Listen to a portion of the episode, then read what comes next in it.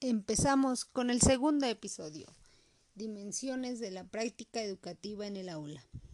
La práctica del docente es el objeto de estudio de la didáctica y el espacio empírico, las teorías sobre sus prácticas del aula y a su vez corresponde realizar desde ella una permanente reflexión. El docente debe despertar en el estudiante interés por lo que enseña el docente y por lo que él aprende.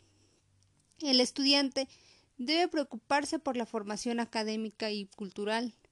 Por eso el docente debe usar mecanismos no solo a, fortalecer el conocimiento, sino a promover el pensamiento y la reflexión. ¿Qué importancia debe de tener la práctica del docente? Competencias, destrezas, control y evaluación, actitudes.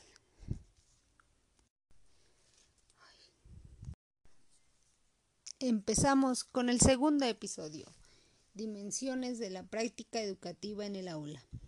La práctica del docente es el objeto de estudio de la didáctica y el espacio empírico, las teorías sobre sus prácticas del aula y a su vez corresponde realizar desde ella una permanente reflexión. El docente debe despertar en el estudiante interés por lo que enseña el docente, y por lo que él aprende. El estudiante debe preocuparse por la formación académica y cultural.